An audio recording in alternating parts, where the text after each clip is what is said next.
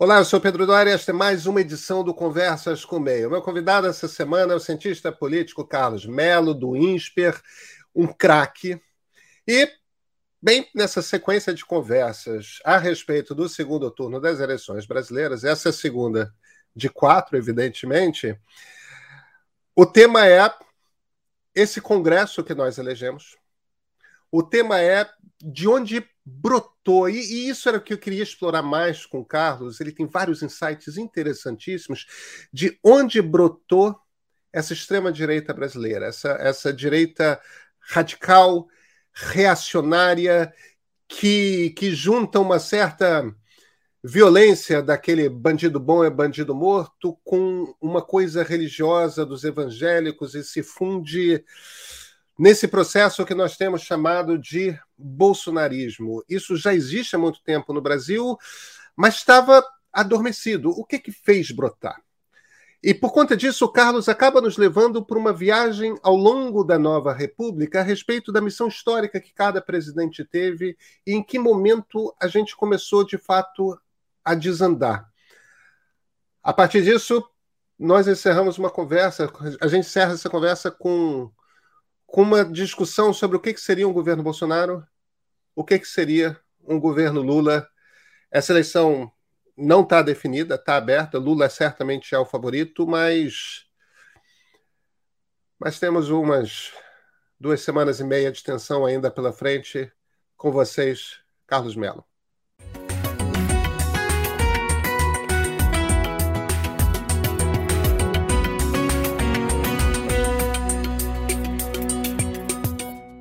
Carlos Melo, muito obrigado por ter aceito o convite aqui para a nossa conversa. Muito obrigado a você, Pedro. Sempre um prazer estar aqui com vocês. Carlos, eu, eu queria começar pela eleição do Congresso Nacional. Eu, você certamente conhece melhor a história política do Brasil do que eu. Eu conheço pouco Império, pelo menos. Agora, eu não lembro de ter visto jamais um, um congresso tão extremista. Eu estou exagerando? Olha, eu acho que o. Não, em, em, em, tempos, em tempos onde houve eleições livres, né, não, porque de 46 a, a 64 nós não tivemos isso. Né? E, e depois de 85 nós também não tivemos. É, a Primeira República ela é uma coisa complicada, porque 2,3% só das pessoas votavam. Né? Tinha um corte, corte oligárquico ali, né? É, muito forte ali, né? Agora. É, Mas mesmo assim, na Primeira República não teve. Não teve, não teve, não teve, não teve, não teve, até porque é, o, o, mundo era, o mundo era outro. Agora, eu acho que durante o, o regime militar, é, bom, em primeiro lugar, a gente sempre teve ali um, um setor é, é, raivoso de direita, né? Pelo menos do integralismo para cá, isso, isso sempre houve, né? É, o integralismo foi, foi derrotado ali, né? foi esmagado, na verdade, pelo Getúlio, mas surgiu na esteira do integralismo uma, uma banda radical da UDN, né? É, que, que tramou o golpe, enfim. Né? E, e, e, no interior do governo militar se estabeleceu também uma turma da pesada nesse sentido. Né? O próprio, era, próprio Plínio Salgado. Exatamente, Plínio Salgado e tudo mais. E o, o, o, pô, Plínio Correia de Oliveira, a TFP. Né? Tudo isso havia. Isso estava uh, na arena? Estava. Mas a arena é, é, era um mistão né, disso com os fisiológicos, os patrimonialistas de sempre. Né? E, e isso daí, com a redemocratização, isso passa a ser chamado, esse, esse amálgama passa a ser chamado de malufismo. Né? O malufismo era barra pesada, cara. Aqui em São Paulo, é, bom, a hora e os tempos, né? Eu corri, eu corri da polícia do Maluf. Né? É, era rota na rua. Né? Era coisa. Não falava-se ainda de armar a população, mas era o mesmo estilo. Né? Certamente o Maluf jamais permitiria que essa, essa imposição da democracia, que é o, o, o policial andar com a câmera no, no peito para que ele seja fiscalizado. Né? O, mas houve o caso do malufismo. Né? O, o, o, Maluf ele foi, ele foi, ele, ele era muito forte, é, ele era um problema, foi inclusive um problema para a eleição do Fernando Henrique em 98. Né? Todo mundo aqui de São Paulo, todo mundo é muita gente, né? Mas nós nos lembramos aqui em São Paulo, por exemplo, que o Fernando Henrique, é, é, para que o Maluf não fosse candidato em 98, o Fernando Henrique ficou basicamente neutro na eleição dele com, com o Mário Covas. Né? Permitiu um outdoor com o Maluf, sendo o Mário Covas o candidato aqui em São Paulo a, a, a, a eleição de governo, a eleição estadual. Agora, o Maluf ganha eleição em São Paulo é, e faz o seu sucessor. Ele é muito forte, ele é, ele, é, ele é um projeto de poder ali nos anos 90. No entanto, o ocaso do malufismo vem com o desastre da, da administração Celso Pita. Né? Foram, foram escândalos e mais escândalos, enfim. O Celso Pita foi afastado, foi preso. É, o Maluf, é, o, que é, o que é típico né, desses caras que populistas falam demais. Ele diz o seguinte: se o Celso Pita não, se a administração dele não for boa, nunca mais votem em mim. Né? E ele foi ouvido pelo, pelo eleitor dele, né? Pois perdeu, perdeu a eleição para o Covas em, em, em 98, perdeu a eleição para Marta Suplicy no ano 2000. E ali houve o ocaso do malufismo. Eu acho que esse setor ficou órfão durante um bom tempo. Né? Os tucanos perceberam isso, até porque os tucanos, quando o PT ocupa a centro-esquerda, os tucanos são, são deslocados para o centro e acabam, né, é, é, de alguma forma, tendo apoio lá da extrema-direita até o comecinho da, da centro-esquerda. Vamos lembrar que o, o, o, o José Serra é, andava para cima e para baixo em, em 2010 com com Malafaia. A ideia do aborto né, é, teve muito presente numa campanha do Serra. O próprio Geraldo Alckmin, que hoje está com Lula, em 2006, fez uma campanha bastante conservadora. Mas a verdade, cara, é que os tucanos nunca foram representantes de verdade desse setor. Né? Esse setor começa a se descolar dos tucanos né, é, e estavam só, é bom frisar isso, estavam só com, estavam com os tucanos só porque não tinham alternativa, mas eles começam a se descolar dos tucanos em 2013. O PSDB ainda acreditou que 2013 era favorável a eles, não era. Né? Começa a surgir ali uma direita, aquela, aquela, aquela velha direita começa a reaparecer. Né? Em 2014, o Aécio assolou ainda mais essa direita, né? Quando ele não, não reconhece o resultado da eleição, eu me lembro de ter discutido com um sujeito que no dia 13 de dezembro, veja, 13 de dezembro né, de 2014, eles fazem uma manifestação de rua pedindo a anulação das eleições. 13 de dezembro, você sabe exatamente o que significa. É a data do AI-5. Né? Não poderiam ter escolhido data pior. A, a partir dali, esse setor se organiza e aí o, o Bolsonaro ele ele teve não, não se pode negar né, que teve sensibilidade para vocalizar uh, todos esses, esses princípios. Primeiro, com relação à questão de força, né, o uso da violência, etc. Tal, né, é, o discurso contra o bandido, não, são frases do Maluf, bandido bom é bandido morto, etc. Tal.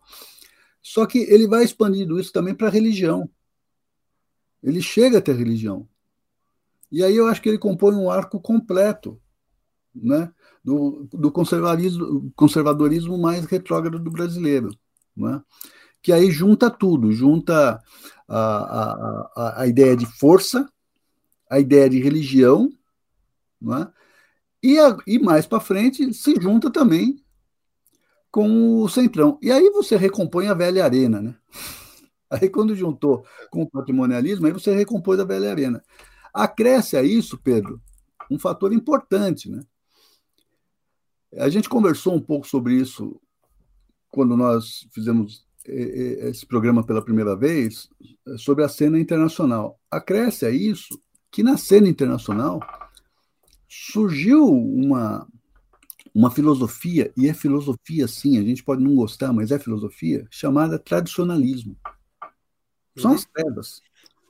Isso daí está com, com Steve Bannon, isso está com, com Alexander Dugin, isso está com, com o, o, Olavo de Carvalho, é? que é uma busca de uma identidade nacionalista, conservadora, voltada para os valores da família lá da Idade Média. Que é uma lá coisa, Carlos, é uma coisa meio pré-fascista, né? Parece mais Action Française, né? Aqueles movimentos ultra-reacionários da não é? é aquela, aquela ultradireita imediatamente anterior ao fascismo. Pedro, você, você vai me permitir aqui, eu não estou cercado de livros à toa.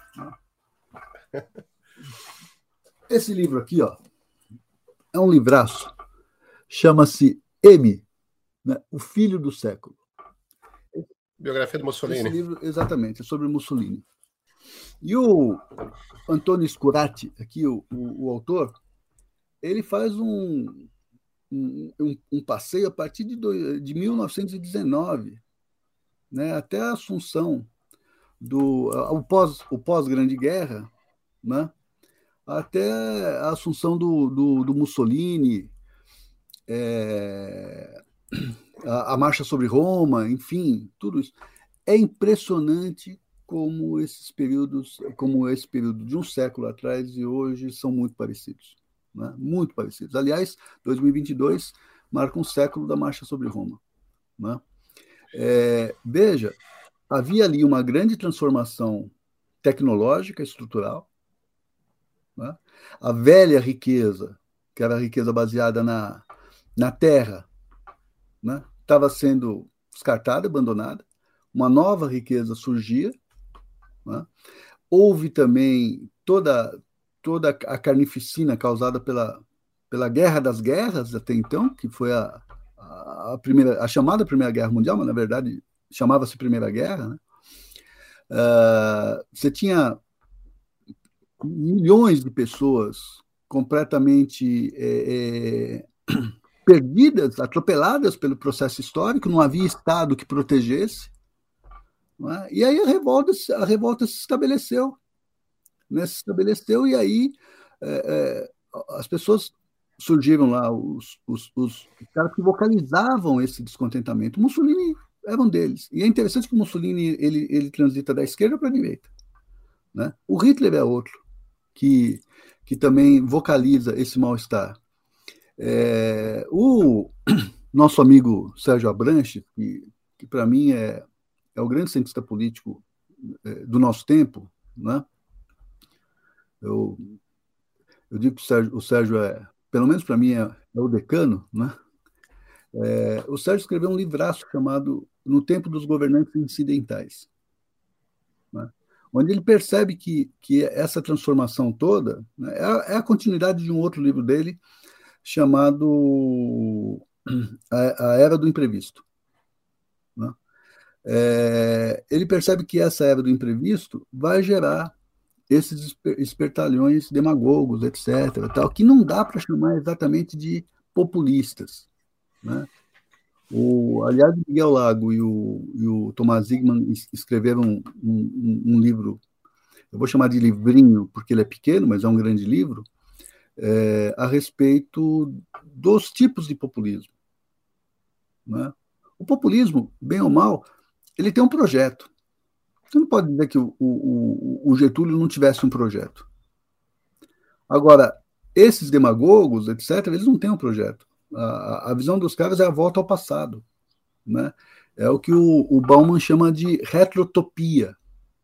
Como é impossível, nesses tempos, você visualizar o futuro, você foge para o passado. Né? E aí aparecem essas expressões, né? Make America Great Again, né? Os filhos do Bolsonaro fizeram também um bonezinho, Make Brasil Great Again. E aí eu brinco, né? Porque eu não entendo por que, que eles fizeram em inglês e por que again. Né? Mas deixa para lá, né? Isso é, isso é outra história, né?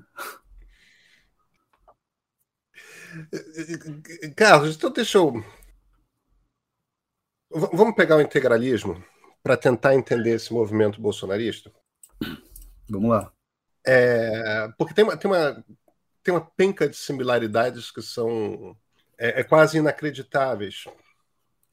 É, primeiro, a base do integralismo era interior de São Paulo, o Plínio de Salgado era interior de São Paulo, interior de Minas, interior do Rio e o Sul. Não tinha Centro-Oeste. O Centro-Oeste foi povoado mesmo a partir dos anos 50. E foi, foi povoado, e foi, foi povoado pelo sul e pelo interior de São Paulo. É isso. Então a gente está falando de culturalmente, é, a gente está falando do, do, do, dos mesmos grupos sociais. Quer dizer, a gente está falando da mesma região. Da, quando eu falo região geográfica, eu estou falando da cultura, da cultura exatamente. política das pessoas que né, estão ali. É, o, o, na cabeça do Plínio, as cidades eram decadentes, entregues ao estrangeiro, enquanto que o Brasil grande era o Brasil agrário e, e o Brasil da mineração. É, é o Brasil do garimpo. Tinha uma coisa ali de é, desse, desse homem do interior, desse homem agrário, como o verdadeiro, todo fascismo tem o seu homem ideal, né? O homem ideal do Plínio era esse, era esse brasileiro que trabalha na terra, né? É, é, que tal? E o Plínio tinha muito forte a questão católica, a questão cristã. Não havia esse protestantismo neopentecostal no Brasil, né? Era muito incipiente. Você tinha um pouco das igrejas é, protestantes tradicionais, mas isso é uma coisa. Mas essa coisa de trazer os valores cristãos para a família e para o Estado eram uma das prioridades do Plínio. Exatamente. Agora, esse troço, quer dizer, aí você olha para o bolsonarismo, você olha para isso, meu Deus do céu, é um troço inacreditável. Porque o Bolsonaro não fala de indústria, né? indústria urbana, ele não fala disso, ele só fala da agroindústria e tem essa obsessão por mineração, que é um troço inacreditável. É, é, claro que é reacionário, porque no fim das contas ele está remetendo na cabeça dele a um Brasil colonial, né? Porque essa era a base econômica e esse era o povo. E esses eram os valores né, extremamente católicos do Brasil. Apenas tem a coisa da transposição do mundo evangélico que um pouco substitui o mundo, o mundo católico aí. Agora, isso ficou dormente, Carlos, por por décadas.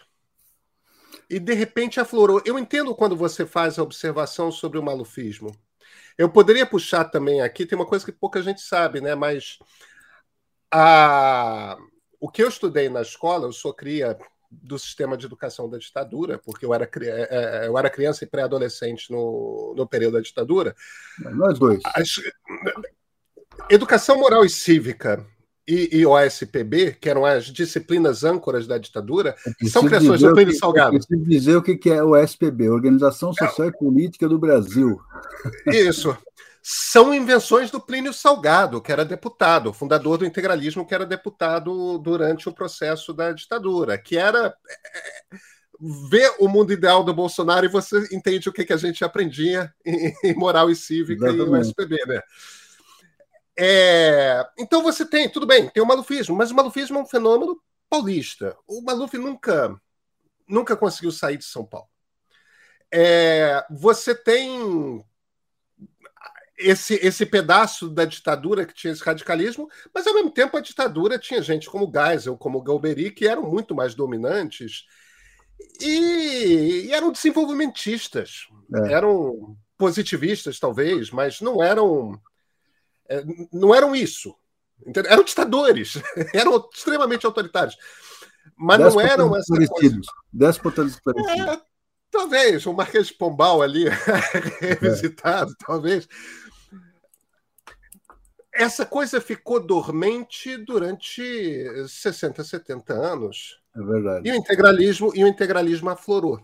E a gente está vendo ele vivo, pulsante, mesmo que Bolsonaro perca a eleição, ele estará muito presente no Congresso Nacional, e eu realmente acho que ele vai continuar vivo nas redes sociais, ativado, tudo mais. O que que o que que você acha que faz com que, que faz parte da nossa cultura política, obviamente faz. É, que está localizado geograficamente, essa cultura política, obviamente está. Mas por que, que aflorou de novo com essa força? Você tem alguma tese? Bom, vamos lá. Primeiro, primeiro eu acho que é, a, sua, a sua recomposição histórica é perfeita, perfeita. É, é, é, pô, sempre, sempre muito bom conversar com você, né? Porque a gente aprende, né? E agora, vamos lá. Antes de, de dizer por que que reaflorou, por que que adormeceu? Entendeu? Por que que adormeceu? Essa é a primeira pergunta. Né? Cara, o, o, o, o Tony Judd, grande Tony, Tony Judd, que escreveu lá pós-guerra, né? infelizmente morreu muito cedo, morreu com 61 anos tal. Ele, ele, ele demarca o período de 45 a 75, quando, com a, a, a, a época áurea da democracia. O Brasil foi para a guerra lutar pela democracia, hein? Não sendo uma democracia. Aliás, quem, quem, quem, quem lê a, a biografia do, do, Getúlio escrita pelo, pelo Lira Neto sabe que antes, eh, naquele período, se falava da demago, demagogia democrática. A democracia não era um valor. Com a, a, a Segunda Santo, Guerra. Santo né? Oswaldo Aranha, né? Santo Oswaldo Aranha. Exatamente. Como com a, com, a, com a derrota da Alemanha, a vitória dos Estados Unidos e da Inglaterra, dois países né, enraizados né, na democracia, no caso da Inglaterra, há muito tempo, ainda que ainda sendo uma monarquia, uma monarquia, constitucional, muito tempo, Estados Unidos depois ali de, de 1776, esse espírito da democracia ele se estabelece numa boa parcela do mundo. Até as ditaduras diziam defender a democracia. É o caso da ditadura brasileira, por exemplo. Ela dizia defender a, a, democracia. A democracia como valor, não como prática, não como, como, como cotidiana, como dia a dia, como, inclu, como inclusão, não a democracia inclusiva, não é nada disso. Não é? mas a democracia como valor. Então, eu acho que isso, de alguma forma, é, é, intimidou esse movimento reacionário. E tem um outro, um outro fator, né? Nesse período, pô, eu acho que o historiador do futuro, daqui 200 anos, ele vai olhar para esse período de no pós-guerra até o começo dos anos 80 e vai dizer que foi um grande renascimento cultural. Porra, o que que nasceu nesse período? Pô, Fellini é desse período. Os Beatles são desse período. E assim vai. Se você pegar no Brasil, a Bossa Nova é desse período, Tom Jobim é desse período. Né? A, a grande música brasileira se fez na, na, na, década de 70. Os grandes, os grandes discos são da década de 70, mas está se fazendo desde os anos 50, nesse processo todo. Né? É, você teve Brasília, você teve o primeiro campeonato brasileiro de futebol, enfim, é, é, é, é brasileiro, o primeiro campeonato mundial do Brasil no futebol. A gente começou a gostar de um tipo de Brasil, que era um Brasil moderno, um Brasil sofisticado, um Brasil que tinha futuro, que olhava de alguma forma, que almejava a democracia. Ao mesmo tempo que a gente tinha o SPB e Educação Moral e Cívica, a gente também tinha esse, esse sentimento de que o Brasil vai em frente, o Brasil vai. Eu acho que isso intimidou um pouco esse setor mais, esse setor reacionário, é? Eu acho que, que, que, que ele, ele se recolheu, né? E aí nós cometemos um grande erro. Né? No outro dia eu estava participando de um, de um grupo de conversa que estavam alguns alguns compositores de altíssimo nível tal e eu, eu usei é, fazer um comentário ali, embora eu não seja músico, né? dizendo o seguinte: nós erramos muito quando a gente desprezou as pessoas que gostavam de música ruim. Né? Nós erramos muito né, quando a gente não compreendeu o que, que era o tal do fenômeno do, do, do sertanejo universitário. A gente errou em não perceber que aquilo ali reavivava esse homem do Prêmio Salgado. Esse interior do Rio Grande do Sul, Santa Catarina, Paraná, São Paulo e o Centro-Oeste. Né? Ele foi reavivado aí. Culturalmente ele foi sendo reavivado. A ideia do homem do campo, a ideia, a ideia, as melodias simples, né? a, a, a, a, a poesia simplória, isso tudo foi sendo re, reanimado aos poucos. É? E, e, ao mesmo tempo, a ideia de democracia ela foi se enfraquecendo. Por quê? Porque veio a grande transformação tecnológica e o Estado não conseguiu abrigar o sujeito que estava sendo atropelado pela transformação tecnológica. A política não conseguiu dar, dar respaldo, a, a, política não conseguiu proteger, a, a, política não conseguiu encontrar respostas, até porque as respostas não são simples, elas não vêm rápido. E, por fim, quem pagou o pato foi a democracia. Né? Então, quando você olha para o pós-2008, né? E 2008 é um trauma que a gente ainda não conseguiu avaliar o que, que é o trauma daquela grande crise econômica de 2008, né? onde a, a, a bolha estoura. A partir dali começaram a surgir uma série de, de movimentos que todos nós achávamos que eram movimentos progressistas, mas nem sempre. A Primavera Árabe, por exemplo, deu no Estado Islâmico. Né? É, o 2013, no Brasil, né? Eu não posso dizer que 2013 foi só isso, evidentemente não foi só isso, havia ali um, um, uma crítica justificada à ineficiência do Estado, estádios de primeiro mundo e saúde de terceiro mundo, né? mas também um, um setor ali reavivou esse, esse, esse fantasma que você é, é, é estabelece no integralismo, mas mesmo antes do Primo Salgado, Oliveira Viana. Oliveira Viana. Né? O, o latifúndio é a nossa alma. Oliveira Viana dizia isso. Né?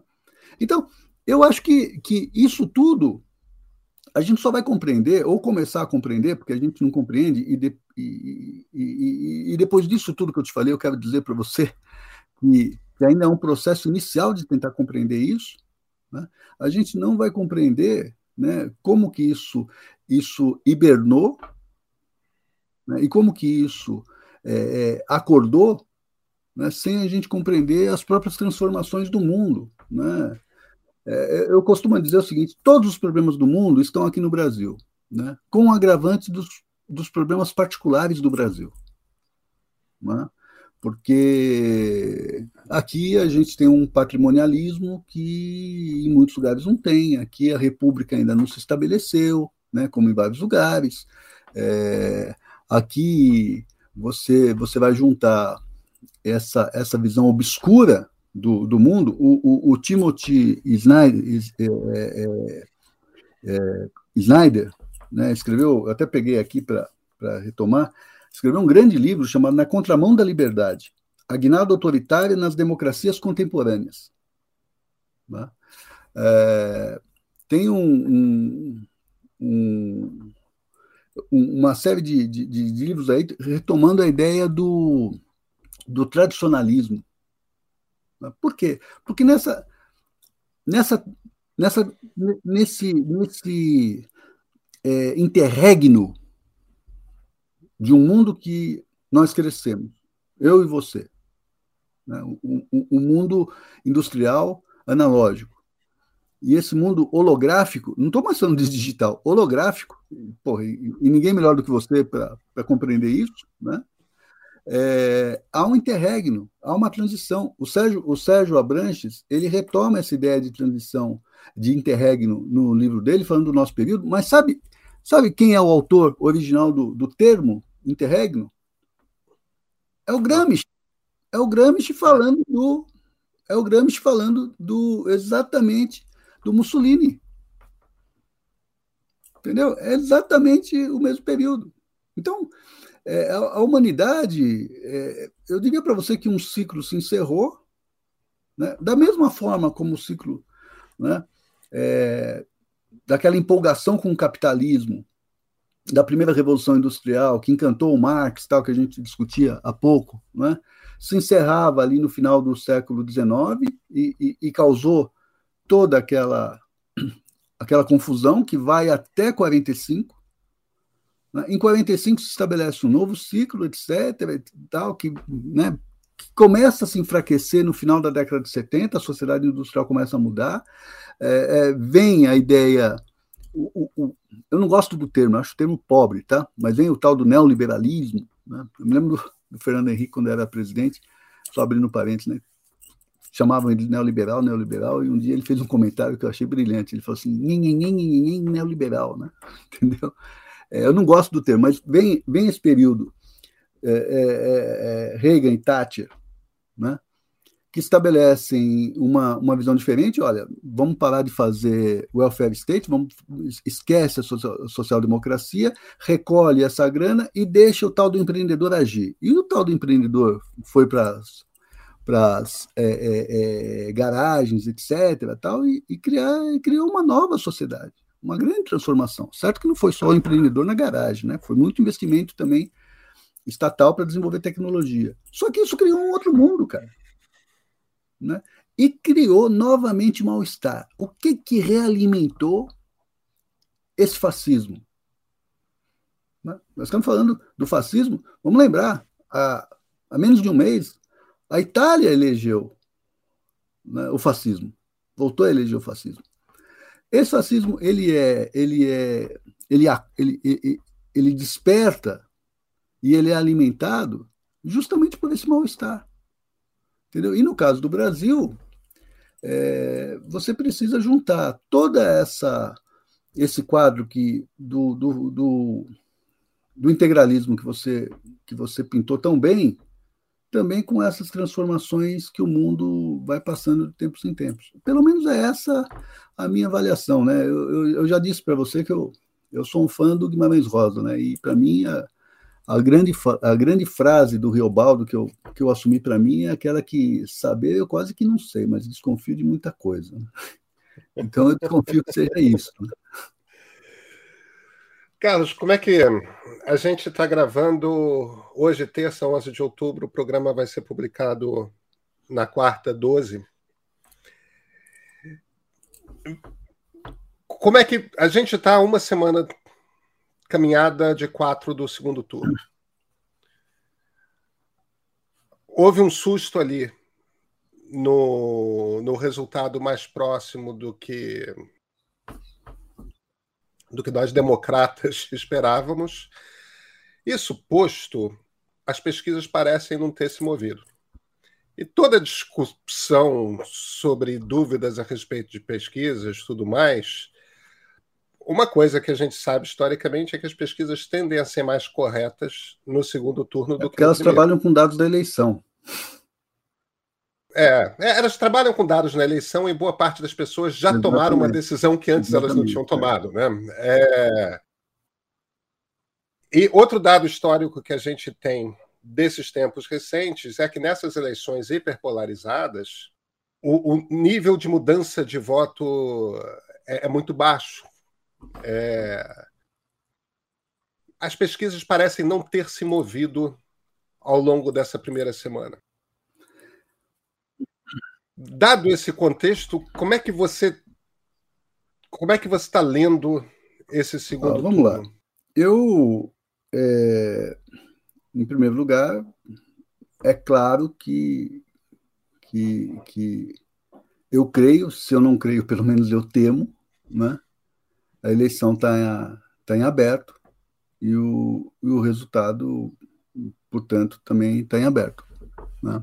Não não sou do, do time dos caras que acham que o Lula já ganhou e, e que, portanto, mesmo que a, que, a, que a, diferença seja pequena, o Lula já ganhou. Tal. Acho que não é assim.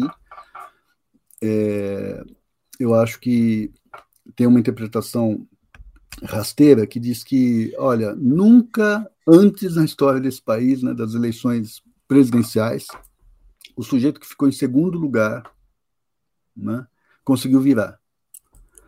Né? Isso não aconteceu é, com Lula é, contra Fernando Henrique nas duas vezes, isso não aconteceu com Alckmin, isso não aconteceu com Serra, é, isso não aconteceu com Aécio, nunca conseguiram virar, mas nenhum deles era incumbente.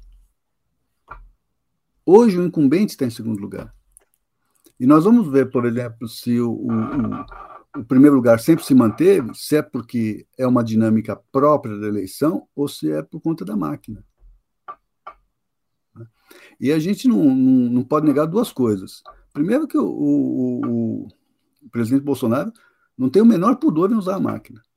Né? Aliás, eu, eu, eu desconfio que o, que, o, que o crime eleitoral no Brasil foi abolido. Né? Porque, é, enfim, os setores ligados a ele, que financiam eleição, que não pode ser, não pode ser financiada, como, por exemplo, disparos do WhatsApp e tal, já, já estavam presentes em 18. E não creio que desapareceram de uma hora para outra. Né? E tem os governadores. Né? Esse, esse apoio dos governadores, ele não me assusta quando você pensa em popularidade. Né? Eu acho que, por exemplo, o, o, governador de Minas Gerais, ele se elegeu no primeiro turno, enfim, com seus méritos e tudo mais, mas eu acho que, que é, ele, ele não vai virar voto dos eleitores dele que votavam no Lula. Não por isso, mas a atuação da máquina com prefeitos e dos prefeitos para líderes comunitários, eu acho que pode ter algum efeito. Né? E isso a, a, a sociedade democrática não tem condição de fiscalizar, não tem instrumentos para fiscalizar. Né? Isso é isso é um problema. Agora tem um outro lado.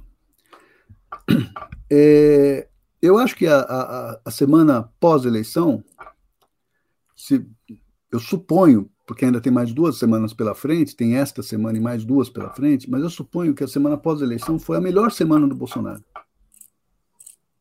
Em todo o processo eleitoral. Por quê? Pelo, por esse elemento surpresa, a eleição. Muita gente esperava que a eleição se decidisse no primeiro turno, ela não se decidiu.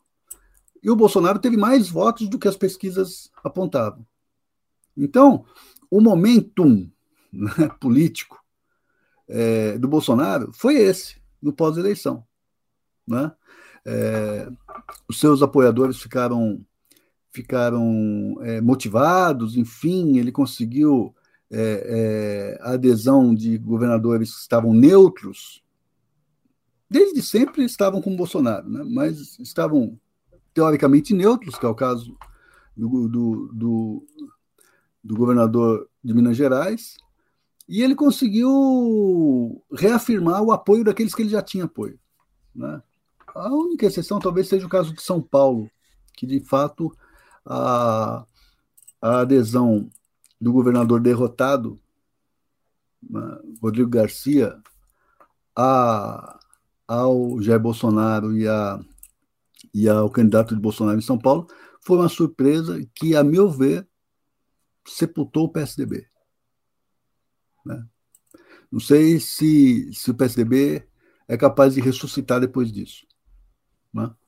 É, então, é, é, o momento mais forte do Bolsonaro. Só que tem esse, essa questão. As pesquisas não mostram esse grande momento na dimensão que eu imaginava que ele poderia ter.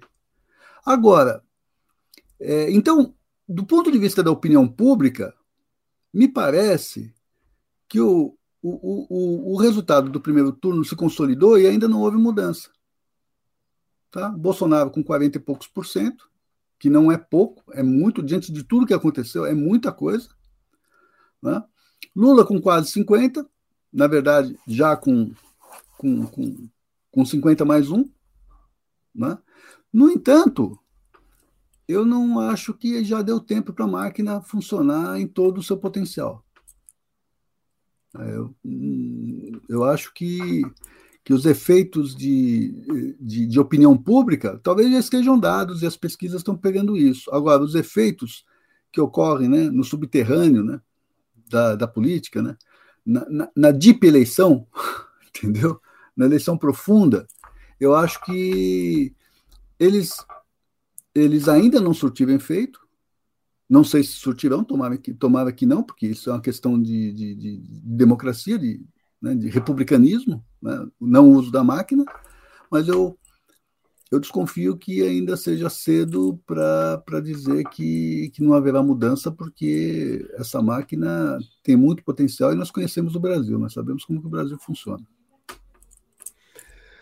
Vamos fazer um. Vamos fazer então uma, um prognóstico. Eu queria, eu queria que você pintasse para mim o desenho do que, que você acha que vai ser o governo Lula ou o que, que você acha que vai ser o segundo governo Bolsonaro. Quais são as facilidades, quais são as dificuldades, quais são as perspectivas? Vamos começar com Lula? Vamos lá. É, não é ou, né? E, né? Porque está em aberto, né? Olha, claro. eu, eu acho. Pode parecer paradoxal, é, o que eu vou falar, contraditório, é, porque a direita acabou de ter uma, uma vitória nas urnas, né? mas talvez essa vitória da direita, ela, num eventual governo Lula, ela sirva para ajustar o governo né, numa frente mais ampla, que sem essa vitória o governo não faria. Né? É, se nós tivéssemos tido o contrário, né, uma vitória avassaladora da, da esquerda, é, seria muito mais fácil para o Lula governar, e aí eu quero dizer que talvez aí morasse o perigo. Né?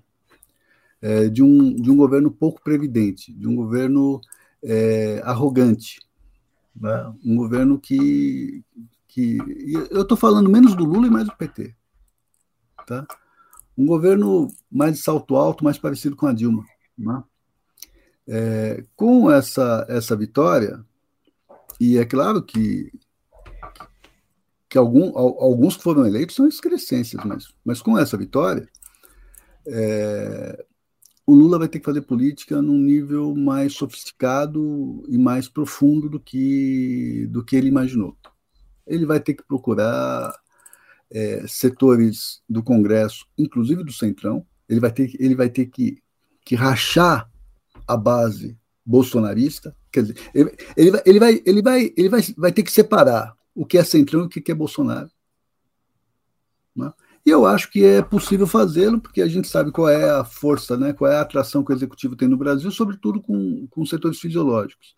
Mas ele vai ter que também ter apoio da sociedade. O encontro promovido ontem é, é, entre o Lula e o grupo Derrubando Muros foi um encontro importante. Né? Por quê? Por conta das figuras que estavam ali e da resposta que o Lula deu, dizendo: Eu vou precisar de vocês para governar. Né? Então, quando você vê na mesa, né, se pronunciando, um sujeito como Eduardo Janete da Fonseca, né, eu fico até, até sem graça de falar do, do Eduardo, porque acho o Eduardo um sujeito fantástico, meu amigo, e, e, e, mas o fato do Eduardo se posicionar coloca é um apoio, mas coloca o governo em outro patamar. Né? Puxa o governo para um determinado tipo de, de sociedade. E aí, a adesão de Pedro Malan, de Armínio Fraga, uh, uh, de Henrique Meirelles, que já havia acontecido antes, de Edmar Baixa, né? É... Perso Arida. Perso, Perso Arida. Né? Perso Arida.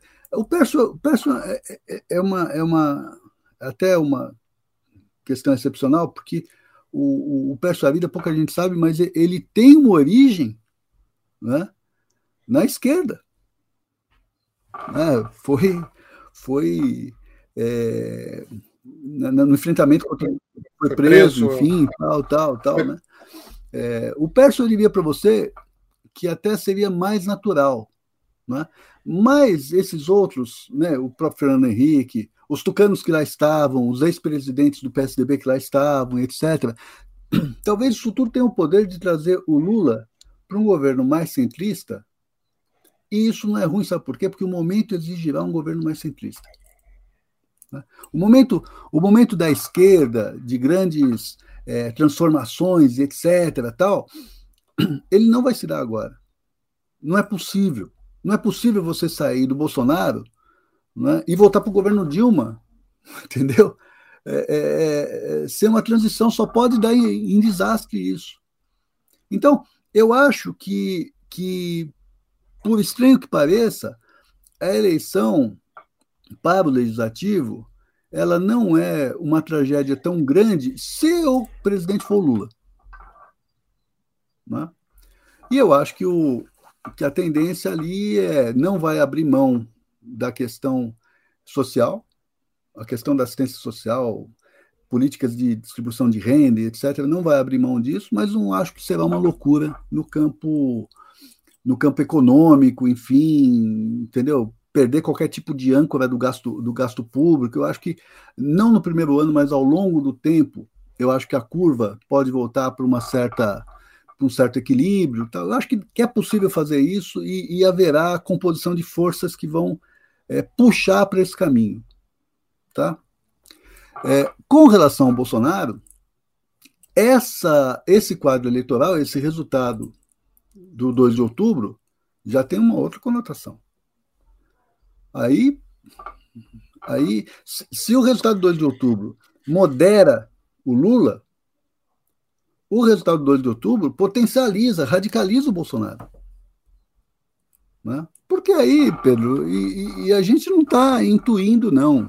Né? A gente poderia estar falando, não, porque o Vitor Orbán fez isso, porque o Chaves fez isso. Você, você ah, essa semana mesmo fez um vídeo é, brilhante explicando com, com, uma, sabe, com um didatismo grande exatamente o que, que foram os segundos é, governos nesses casos, tal. Mas não é por, só por conta do, do que o Orbán fez, é por conta do quadro geral. No quadro geral, o presidente terá força com os seus apoiadores e mais o poder de atração do executivo, é? De, por exemplo, mudar, mudar a Constituição, independente de ser é, cláusula pétrea, é? em relação, por exemplo, ao Supremo. É? Porque isso aconteceu em outros, em outros lugares. É, e aí, e tem um problema. Você aprofunda essa agenda de, de destruição institucional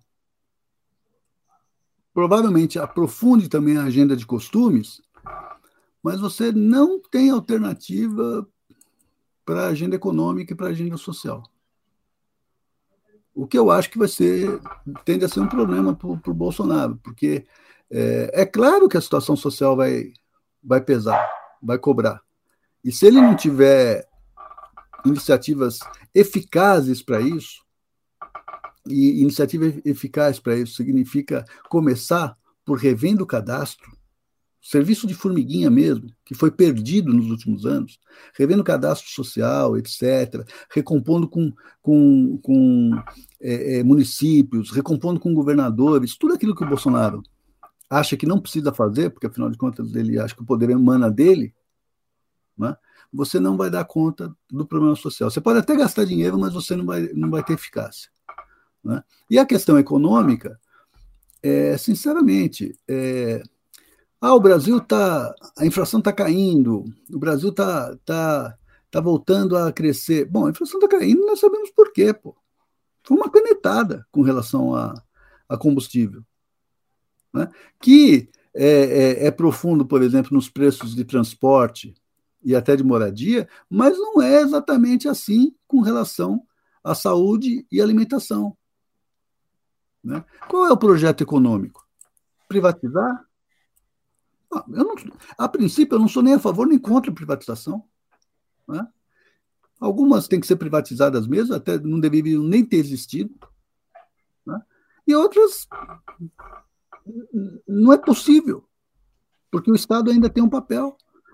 Então, eu, eu acho que, que não tem, que vai ter muita força nessa agenda institucional e, e, e de costumes, mas não vai ter habilidades e competência para a agenda social e para a agenda econômica.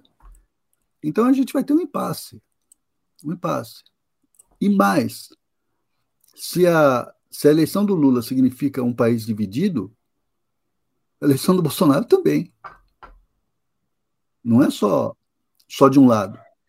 Né? O Lula é, terá a, a, missão né, de tentar reunificar o Brasil, claro, isolando esses setores que são bem do integralismo, né? o Bolsonaro também terá esse, esse desafio. Só que o Bolsonaro não, não encara isso como desafio. Ele não encara isso como uma tarefa. Né? O Bolsonaro não será o cara da, da, da reunificação, né, da paz né, política no Brasil, da, né, da, rearticulação da paz política no Brasil. É, então, eu, eu, eu acho que, que a minha, minha perspectiva é, é naturalmente muito pessimista, claro, um bolsonarista que, que, que, que venha aqui talvez pense diferente, é legítimo que pense diferente, que tenha uma, uma visão de que não, com, com poder na mão, o Bolsonaro vai poder fazer, implementar a agenda necessária para o Brasil, as reformas todas tal. E eu pergunto, por que, que não fez? Ele teve instrumentos para fazer durante quatro anos. Ele teve maioria para aprovar o que ele quisesse. E não houve oposição durante esses quatro anos. A oposição se recolheu por medo ou por oportunismo, a oposição se recolheu. Então, eu não vejo o Bolsonaro mais forte, mais eficaz para aquilo que o Brasil precisa. E vejo o, o, o Lula, eh, por incrível que pareça, um governo mais enfraquecido por conta do, do cenário é, é, legislativo, mas na sua fraqueza pode estar a sua força que é a necessidade de negociar e a necessidade de compor e a necessidade de procurar é, formar consensos que uma eleição consagradora da esquerda tal talvez não permitisse. Carlos, uma última pergunta. Eu até para não sair deprimindo as pessoas que assistem a gente, não vou querer explorar muito mais o que seria um que tipo de que tipo de regime autoritário o Bolsonaro Pedro, teria só, condições só te interromper, de implementar. Só fazer aqui, pelo menos as pessoas rirem um pouco. É, nas palestras que eu tenho dado, quando chega nesse cenário, normalmente acaba com esse cenário, eu termino dizendo o seguinte: eu sou um cara muito educado, né? eu sempre falo assim, olha, eu queria agradecer o convite e tal, e foi um enorme prazer vir até aqui trazer essa mensagem de esperança e otimismo para todos vocês. Eu não sei porque as pessoas começam a rir de nervoso, entendeu? Eu não vou terminar assim hoje, tá bom? Eu, eu, eu, eu quero entrar um pouquinho mais no, no, na possibilidade que ainda me parece o cenário mais possível, que é de um governo Lula é, afinal de contas, o Bolsonaro ainda tem a missão de virar 6 milhões de votos e, e tem 8% na mesa para virar. Tem abstenção que a gente não sabe, tem uso da máquina que a gente não sabe e tal. Mas também não vamos fingir que a missão do Bolsonaro é trivial, porque, dado o nível de consolidação desses votos, trivial não é. É possível. É, exatamente. Mas trivial não é. Muito é... bem Você falou de como seria um governo Lula. É... A coisa sobre a qual a gente não conversou ainda, e essa eu queria que fosse a última pergunta para a gente encerrar essa conversa, é que o governo Lula não vai ser apenas um governo. Ele tem uma missão que é uma missão histórica que é daquelas missões para gente do tamanho de Tancredo Neves. Não é uma missão pequena, que é a missão de começar a reimplantar uma cultura democrática no Brasil. E eu tenho certeza de que o Lula tem plena consciência do tamanho que a presidência dele pode vir a ter e que é uma coisa que depende exclusivamente das habilidades políticas dele, de costura de alianças e política da arte do convencimento, né? É, que é a principal arte que um político tem e olha, não sendo petista, não sendo, não me considerando sequer de esquerda, me considero liberal, é, acho que não há político com o nível do talento que o Lula tem hoje trabalhando no Brasil. Quer dizer, se alguém pode fazer isso, é ele. Agora, tem essa missão de reimplantar uma cultura democrática no Brasil para que a eleição de 2026 volte a ser uma eleição normal. Mesmo que a gente ainda tenha crise econômica, mesmo que ainda tenha dificuldade de crescimento, mesmo que ainda tenha o desafio de melhorar a qualidade da saúde pública, da educação pública, tal, mesmo que a gente continue com. O que, que você acha que é o caminho o que, que, que, você acha que tem que ser feito? Qual o caminho? Como é que, como é que você vê isso aí? Eu, eu, eu acho que você colocou muito bem. Eu, eu não discordo do que, do que você está falando. Eu quero só aprofundar o que você está tá falando, tentar contribuir com um pouquinho. É, em primeiro lugar, Pedro, é, eu fico me perguntando onde o elo se rompeu. Porque, bem ou mal, nós vínhamos caminhando. Os presidentes da República, até um determinado momento, compreenderam sua tarefa histórica e cumpriram. Sarney nem cumpriu sua tarefa histórica. Pode ter deixado uma inflação desgraçada, mas ele entregou o, o país a uma eleição livre, honesta, justa. Né? Mesmo o Collor, com todos os problemas que nós sabemos, eh, chutar a porta ali e, e, e, e, aprofundar a discussão sobre abertura comercial tal, que já vinha acontecendo. Meu doutorado sobre o Collor, essa abertura já vinha acontecendo, mas ele, ele de alguma forma, ele, ele acelerou esse processo. Cometeu vários outros erros, enfim, mas ele percebeu que tinha uma tarefa histórica ali. O Itamar também percebe que a tarefa ali agora era dar conta da inflação. Daquela forma do Itamar, etc., tal, trocando de ministro toda hora, nervoso, super voluntarista, etc., tal, tal, tal. Mas no final das contas ele formou a equipe do ministro Fernando Henrique. Né? Ele nomeia o ministro Fernando Henrique e, e, e, e dá espaço para que aquela equipe se forme. É verdade que o Fernando Henrique tinha que pedir. O Fernando Henrique tinha aqui o Itamar todo dia dizendo que o Malan estava pedindo demissão, porque o Itamar atrapalhava muito, mas aquela tarefa histórica foi, foi iniciada ali. A tarefa histórica do, do Fernando Henrique foi consolidar esse processo. Né? E aí, só aí é que eu posso compreender um grande problema que foi a reeleição. Né? Porque precisava consolidar esse processo, tal, tal, não havia garantias, não havia segurança, etc. Então, não estou defendendo a reeleição, não, estou só tentando compreender o que, que foi. Mas é verdade que o, o Fernando Henrique, mesmo com uma, com uma oscilação é, no cenário internacional grave, séria, o número de, de, de crises econômicas internacionais no, no período do Fernando Henrique foi de uma grandeza extraordinária, a gente esquece disso, né? mas ele, ele toma posse com a crise do México é? passa pela crise dos, dos países emergentes na Ásia, passa pela crise argentina, pela crise russa, enfim. Mas mesmo assim, e passa pelo apagão, ele entrega o governo para Lula com, com uma herança que bastava você ajustar fundamentos macroeconômicos para você voltar a caminhar.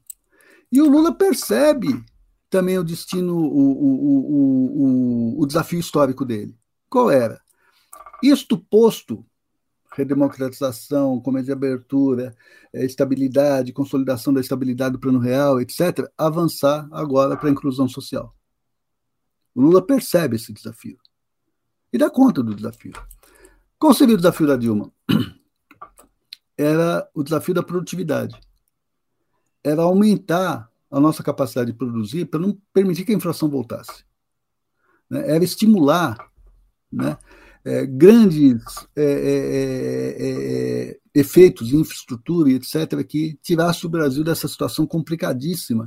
Né? De que, por exemplo, o maior produtor né, de, de algodão do mundo e perder no mercado internacional para todo mundo, porque, porque os nossos custos de produção são enormes. Né? Mesmo que a, que a natureza nos, nos facilite. Né? E assim em vários, em vários campos. A Dilma não entendeu completamente esse, esse desafio histórico, né? porque ela achou que isso poderia ser feito pela mão do governo é, propriamente, etc., que o BNDES ia criar campeões internacionais e tal, tal, tal, tal. O próprio Lula hoje tem, tem dito isso, não, o BNDES é importante, que o Estado é importante, mas para ajudar, e ele tem dito que o BNDES tende a ter um papel com relação a pequenos e médios empresários, pequenas e médias empresas e tal. Então, eu acho que a Dilma não compreendeu o desafio histórico dela ali. Né? Eu fico muito tranquilo em dizer isso, porque em, em acho que em agosto de 2011, o embaixador é, bom, tinha uma, uma, revista chamada Interesse Nacional, é, é, é ele, ele me convidou para escrever uma, uma análise da, da, do governo Dilma. Dilma tinha recebido Obama, tinha, enfim, tal. Dilma estava no auge lá do, do é, da, daquela história da faxina, tal. E eu disse que eu temia que a Dilma não compreendesse o seu, o seu desafio histórico. Que a Dilma tinha a cabeça técnica demais e até me remeti. Hã? Não, não, era o Rubens Alves que tinha servido? Como? Rubens Alves, não era? Não, não é Rubens Alves. É Rubens, é Rubens, mas não é Rubens Recupera. Por isso que eu, que eu sempre me confundo. Mas, eu estou tentando. Enfim, desculpa. É. Mas, enfim, até baseado num texto do Weber que a gente estava conversando antes de, de, entrar no ar, é, que ele diz que o, o, o Bismarck acabou com a Alemanha no sentido de que o Bismarck fez um governo todo, todo técnico que não, não percebia o desafio político. A Dilma não tinha uma cabeça política. A Dilma tinha uma cabeça de, um, de, um, de uma técnica deformada. Tá? Então, ela não percebe qual é o desafio histórico dela, ela não, ela, é, é, ela não, não, não, não trata ali nuances que eram importantes é, tratar, e ela tem uma relação com, com, com o Congresso, com os militares e com os evangélicos atritada. Não? Então, eu acho que o elo se rompeu ali, começou a se romper ali. Né? Depois vem o, o, Temer, tenta recuperar de alguma forma, e o Bolsonaro, igualmente, também não percebeu o desafio histórico dele, que é reorganizar o país, que é dar unidade para o país, que é pacificar o país para poder seguir em frente. Então, eu acho que o Lula compreende isso, que esse seja o papel dele. Agora, o papel também passa por um, por um problema sério, Pedro, que nós vivemos a pior fase da liderança política do Brasil. O mundo todo passa por uma grande crise de liderança política. Mas no Brasil, nós sempre tivemos alguns líderes de, de qualidade. No Império nós tivemos, na Primeira República nós tivemos, durante o, o, o, o getulismo nós tivemos, nós tivemos entre 46 e 64, nós tivemos na ditadura militar, à direita e à esquerda, grandes líderes. É, se você pegar essa foto que eu tenho aqui, ó, que, é, que é o doutor Ulisses na, na Constituinte, sendo pressionado por todo mundo, os nomes que você vê ali é, é de uma geração de políticos de, de alta capacidade. Né? Note que a gente não usa mais a expressão baixo clero, porque não há mais alto clero, né? simplesmente por isso. Então a gente vive um vale de liderança política e eu acho que é importante a gente também, junto com esse processo de reconstrução da unidade nacional, entregar o, Brasil a eleições normais em 26, como você, como você é, colocou. Eu acho que a tarefa é recompor o elo né, rompido em algum momento lá, em 2010, 2011, né, e investir fortemente para o aparecimento de, de liderança, de novas lideranças políticas. O mensalão é, carbonizou várias lideranças importantes. E eu não digo que o mensalão fez isso injustamente, né? mas várias lideranças importantes foram carbonizadas ali. É, e a sorte foi madrasta com, com, com o país, porque figuras importantes, jovens importantes que emergiram para a política, acabaram morrendo. Luiz Eduardo Magalhães talvez tenha sido o primeiro deles. Né? É, depois, o Eduardo Campos. Né? Também teria sido uma liderança importante. O PT teve um governador no Sergipe muito interessante chamado Marcelo Deda, que também uhum. morreu de câncer. Eu não vou me, me referir nem a Luiz Guxiquem, porque o Luiz Guxiquem já é, é, um sujeito que hoje teria próximo de 80 anos, mas também é, foi uma liderança importante, política importante, que também morreu. Assim como o Márcio Tomás Bastos, faz uma falta danada hoje. Né? E o, o próprio Aécio, Aécio Neves e, e, e Antônio Palocci morreram simbolicamente para a política. Então você é, tinha. Ali... Esses, cometeram suicídio, né? Cometeram suicídio, exatamente. É. Então, então você teve ali uma, uma geração ali, você, pode, você poderia contar aqui uns 10, 12, entendeu? Que hoje estariam no, no auge da sua capacidade política e o Lula poderia estar aposentado, né? É, que não vingaram. Então é importante recuperar e ver quais são os projetos que podem surgir à direita e à esquerda, uma direita renovada, remoçada e não tão, tão radical. Né? É importante ao centro, né? à esquerda também. Quais os projetos que, que, que florescerão sob um eventual governo Lula? Alckmin, Fernando Haddad, é, é, a Luiz Mercadante, eu não estou fazendo juízo de valor. Simone Tebet, né? Tarcísio de Freitas, né? Romeu Zema, a gente não sabe o que vem do Rio Grande do Sul, mas de repente o Eduardo Leite.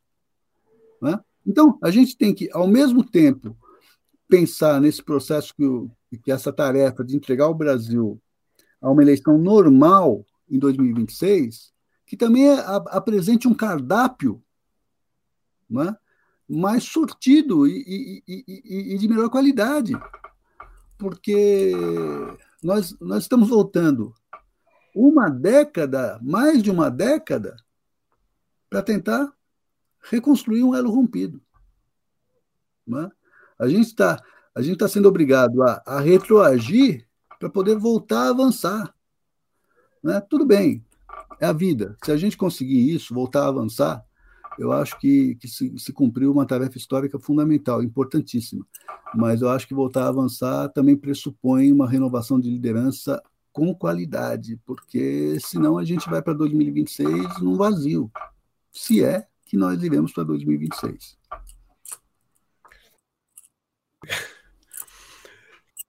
Carlos Melo, muito obrigado pela conversa. Eu que te agradeço, Pedro. Sempre um prazer.